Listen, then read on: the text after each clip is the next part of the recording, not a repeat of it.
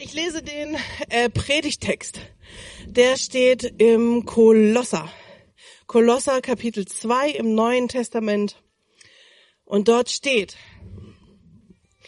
mit ihm seid ihr begraben worden in der Taufe. Mit ihm seid ihr auch auferweckt durch den Glauben aus der Kraft Gottes, der ihn auferweckt hat von den Toten.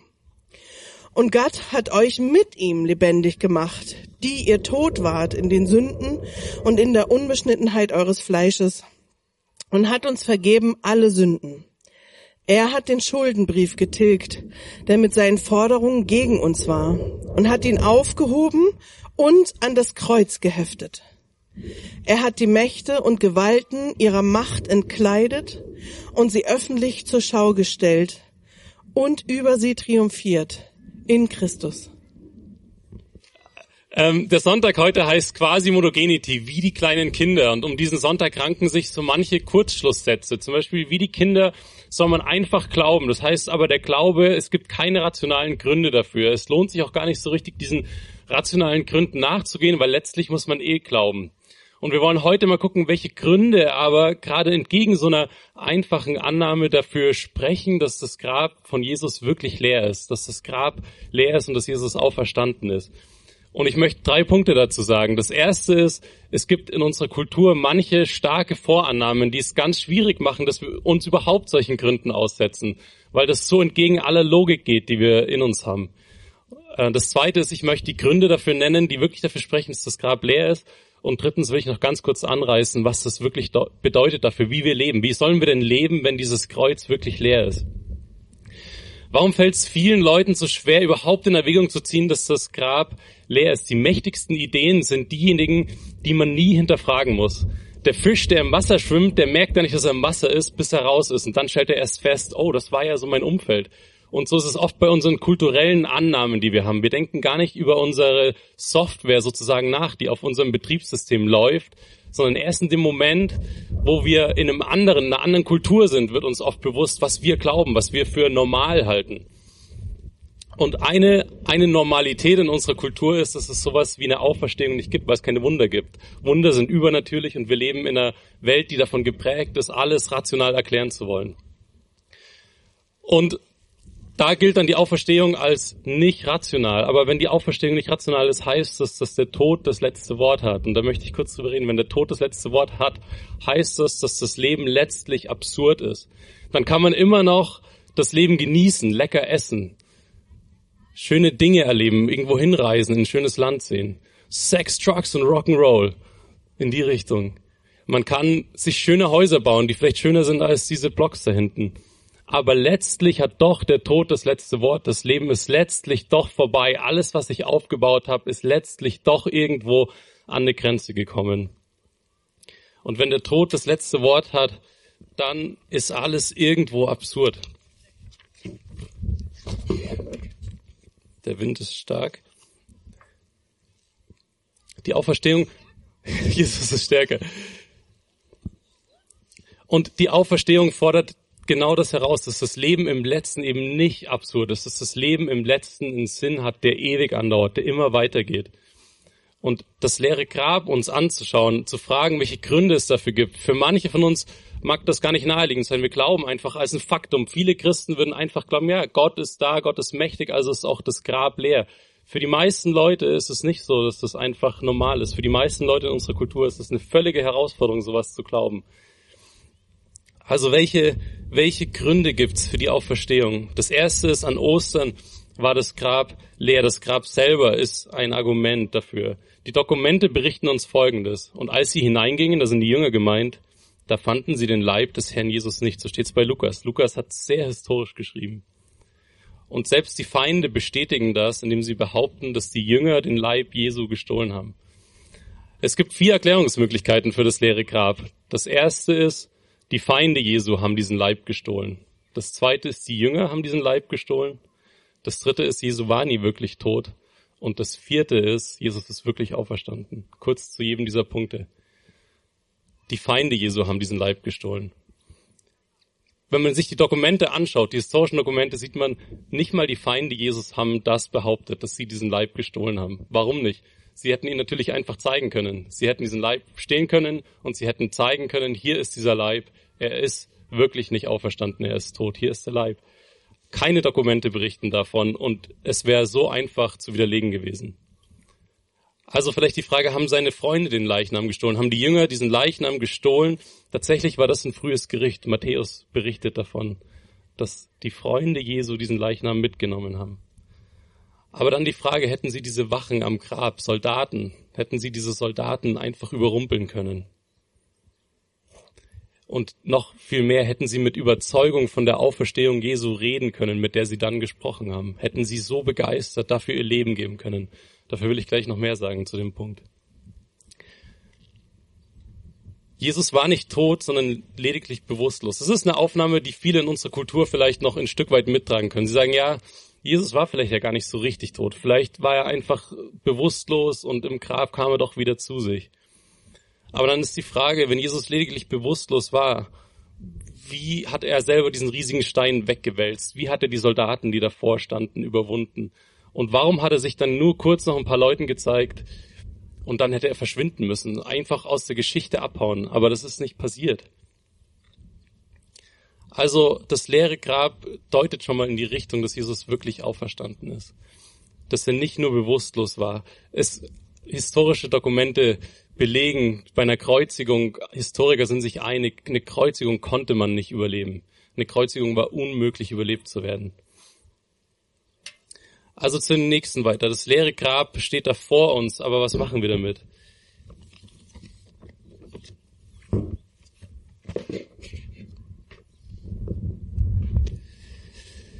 Das nächste sind die Menschen. Kann man diesen Menschen trauen, die davon behauptet haben, dass das Grab wirklich leer ist? Das sind die Frauen in diesen Geschichten kommen die Frauen vor. Und hätte man diese Auferstehungsgeschichte konstruiert, hätte man niemals Frauen genommen. In der damaligen Welt haben Frauen nicht als Zeugen gegolten.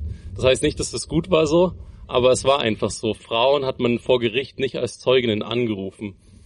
Und in diesen Geschichten sind Frauen die ersten Zeugen, die Jesus als den Auferstandenen sehen. Das ist ein starkes Argument dafür, dass diese Geschichte nicht konstruiert war. Niemand hätte eine Geschichte so konstruiert. Man hätte einfach Männer die Ersten am Grab sein lassen und Männer die Zeugen für die Auferstehung sein lassen. Auch die Jünger selber, ich habe schon gesagt, sie haben sich in kürzester Zeit zu mutigen Zeugen entwickelt, die zum Teil ihr Leben dafür gegeben haben, diese Geschichte zu erzählen, dass Jesus auferstanden ist.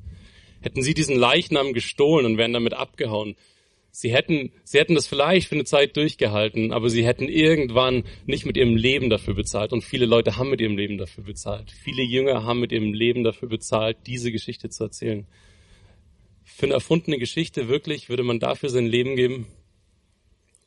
Sie waren nicht nur so, dass sie ihr Leben gegeben haben, sie waren aus dem jüdischen Volk. Das jüdische Volk ist das letzte Volk, das einen Mensch als Gott anbeten würde. Die Jünger sind als Anhänger des jüdischen Volkes überhaupt nicht bereit gewesen, einfach irgendeinen Mensch als Gott anzubeten. Ja, sie haben geglaubt, es gibt eine Auferstehung der Toten am Ende der Zeit, aber dann stehen alle auf, dass ein Mensch mitten in der Geschichte aufsteht und diesen Mensch als Gott anzubeten, für Juden völlig unvorstellbar. Und doch haben sie genau das gemacht.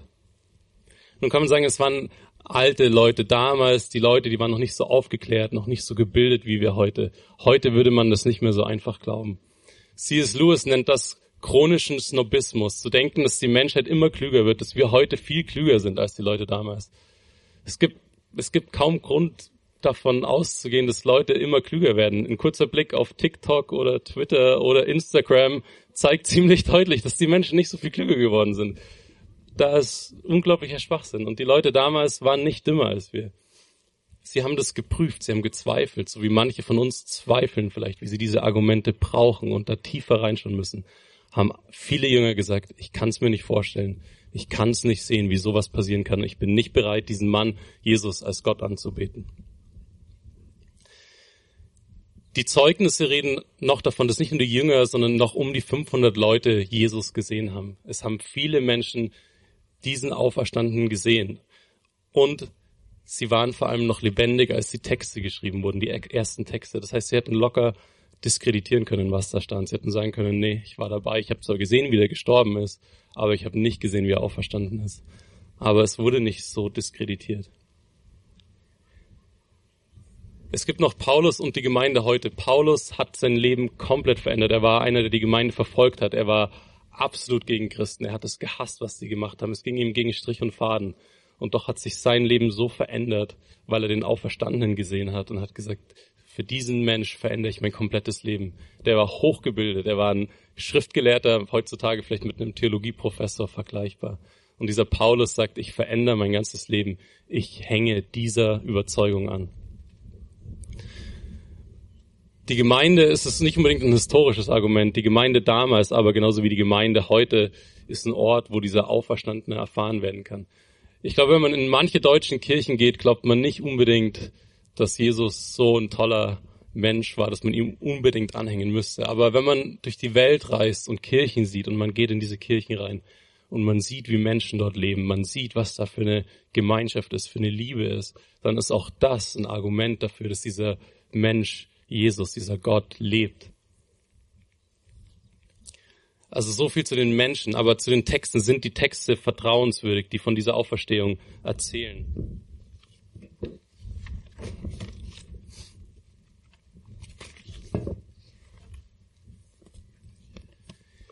Die Historiker sind sich einig, die diese Texte erforschen, dass zumindest die Kreuzigungsgeschichte wahr ist, dass Jesus wirklich gelebt hat. Da gibt es unter seriösen Historikern keinen Zweifel. Dass Jesus am Kreuz gestorben ist, davon erzählen viele biblische Texte und auch außerbiblische Texte. Die, die Argumente aus der Antike sind wirklich stark dafür, dass Jesus gelebt hat, dass er gestorben ist und dass die Texte, die über seine Auferstehung berichten, auch wirklich wahr sind. Der führende neutestamentliche Forscher N.T. Wright sagt, diese Kombination von Zeugenaussagen ähm, über die Auferstehungsberichte und die Berichte mit dem leeren Grab in Verbindung sind absolut vertrauenswürdig. Es gibt in der Antike immer wieder Erzählungen davon, wie ein Mensch auferstanden ist oder gelebt hat oder wie Tote irgendwie wieder zum Leben zurückkamen, oft mystische Vorstellungen aber dass diese Auferstehungserzählungen mit der Erzählung von einem leeren Grab verbunden wurden, ein Grab, zu dem man gehen kann, das man sehen kann, das man überprüfen kann, ist eine einmalige Erzählung in der Antike. Äh, Lee Strobel, manche von euch haben das Buch gelesen, hat ein Buch geschrieben, der Fall Jesus heißt es auf Deutsch. Das ist ein amerikanischer Gerichtsreporter, der darin ausgebildet wurde, exzellent ist, äh, solche juristischen Geschichten nachzuvollziehen, zu überprüfen, ob sie wahr sind, ob sie nicht wahr sind. Er ist durch ganz Amerika gereist und hat führende Forscher interviewt und befragt, hat ihnen die Beweise vorgelegt. Er war selber kein Christ zu dem Zeitpunkt, hat gefragt, was haltet ihr davon? Und er kam zu dem Schluss, dass diese Texte, dass die Forschung dazu eindeutig sind, dass man dem Ganzen vertrauen kann. Das Journal of American Medical Association hat ähm, diese Berichte untersucht nach medizinischen Fachgutachten und hat gesagt, diese Kreuzung kann niemand überlebt, überlebt haben, so wie sie beschrieben wird in den antiken römischen Texten. Und diese Texte, die davon berichten, so vertrauenswürdig wie er gestorben ist, sind die gleichen Texte, die davon reden, wie er auferstanden ist. Es ist, ein, es ist kein historisches Argument, aber es ist ein Argument, das viele Leute berichten werden, wenn sie diese Texte selber lesen, wie sie dem Auferstandenen dort begegnen, wie der Auferstandene spricht zu ihnen. Diese Texte geben selber ein Zeugnis über sich selber, die man, dieses, das kann man nur erleben, wenn man sie selber liest. Und das ist eine Einladung, in diese Texte zu gehen, diese Texte zu sich sprechen zu lassen und zu merken, da ist ein Leben in diesen Texten, die woanders nicht zu finden sind. Also das Grab, das Grab selber weist uns schon mal in eine Richtung, weiter zu fragen. Wir fragen nach den Leuten, sind die vertrauenswürdig? Und die Indizien gehen in die Richtung zu sagen, ja, die Leute sind vertrauenswürdig, die davon berichtet haben. Sie hatten wenig Grund, diese Geschichte zu faken. Die Texte sind vertrauenswürdig. Historiker sind sich ziemlich sicher, sind sich eindeutig eigentlich sicher, dass da, dass diese Texte einzigartig sind auf die Art, wie sie geschrieben sind. In ein viertes, so eine Art empirisches Argument. Äh, man kann ja, man kann Leute fragen heutzutage und es gibt manche, die erzählen davon, dass sie selber schon mal tot waren und Jesus gesehen haben und zum Leben zurückkamen und das ist ein besonders schwieriges Argument für unsere Kultur wieder zu hören, aber wenn man da mehrere solche Geschichten hört, dann fügt sich zumindest so ein Bild zusammen, wo man sagen kann, ich glaube das zwar nicht unbedingt, aber da ist irgendwas, das ich ernst nehmen muss. Ich war letztes Jahr auf der Hochzeit meines Bruders in den USA und habe dort eine Frau kennengelernt aus dem Mittleren Osten und sie war Muslima und hat sich zum Christentum bekehrt. und ging geheim in eine Kirche, in den Gottesdienst. Und in diesem Gottesdienst, in den sie ging, da ist eine Bombe explodiert, die in Feuerlöschern versteckt war. Sie stand direkt neben diesem Feuerlöscher.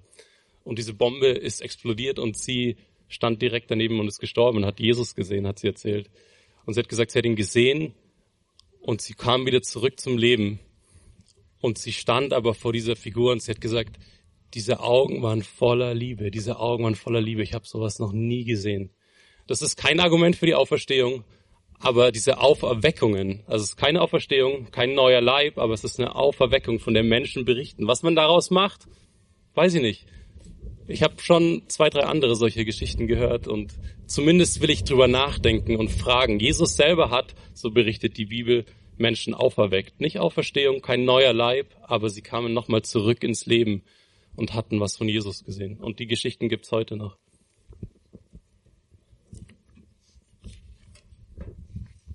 Noch, noch zwei letzte Punkte, ähm, so eine Art erkenntnistheoretisches Argument. Die Auferstehung wirft nicht nur, sie ist nicht nur in Licht, nicht, wir sehen die Sonne nicht nur heute nicht, aber wir sehen die Sonne, aber wir sehen auch alles durch die Sonne. Und wir sehen nicht nur, weil wir Augen haben, sondern weil es Licht gibt. Wenn es dunkel wäre, würden uns unsere Augen nichts bringen. Genauso mit dem Verstand. Unser Verstand alleine bringt uns noch nichts, außer dieses Licht scheint in diesen Verstand. Die Auferstehung, sagt Karl Barth, ist der Moment, wo Gott alleine gehandelt hat, wie nur vergleichbar mit der Schöpfung.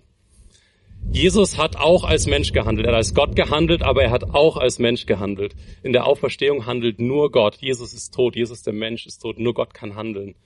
Da ragt was aus der neuen Welt in Raum und Zeit, in unseren Raum, in unsere Zeit. Und Karl Barth sagt, weil das eine Sache ist, die nur Gott gemacht hat, vergleichbar mit der neuen Schöpfung, von außen kommend, nichts, was aus dieser Welt kommt, können wir uns mit Argumenten nur herantasten an dieses Geschehen und wir tasten uns heran mit diesen Argumenten und dann ist das doch was, was nur im Glauben im Kern sichtbar wird, weil es schon aus der neuen Welt kommt, weil es schon aus der neuen Welt hier hineinragt in diese Welt. Also ich möchte euch ermutigen, diese Argumente weiter zu verfolgen. Äh, wie gesagt, liest Schobel, der Fall Jesus ist ein Buch. Wer das verfolgen will, wer da wirklich Argumente nochmal in der Tiefe, es ist kalt, ich will jetzt ans Ende kommen. Aber wer das in der Tiefe nochmal nachvollziehen will, kann diese Bücher lesen. Und doch lohnt es sich, diese Argumente anzuschauen, aber dann auch auf den zu schauen, von dem wir behaupten, er ist auferstanden. Geht den Argumenten nach, aber richtet eure Augen auch auf den Auferstandenen und fragt ihn, fragt Jesus, lebst du, wenn du lebst, magst du sprechen, magst du zu mir sprechen? Diese Auferstehung ragt hier in die Gegenwart. Ich find's verrückt. Wir stehen hier in Greifswald, im Norden Deutschlands. Jesu Kreuz stand in Jerusalem, stand im, im Osten des Mittelmeers und es kam irgendwie hier hoch. Ich finde das immer wieder erstaunlich. Menschen, das heißt, Menschen sind gegangen, Menschen haben diese Nachricht weitergetragen, Menschen haben ihr Leben dafür eingesetzt, diese Botschaft zu erzählen. Wir wären nicht hier, wenn das nicht passiert wäre. Wir haben hier ein Kreuz stehen, das leer ist. Das Kreuz ist zum am weitesten erkannten Symbol der Menschheit geworden.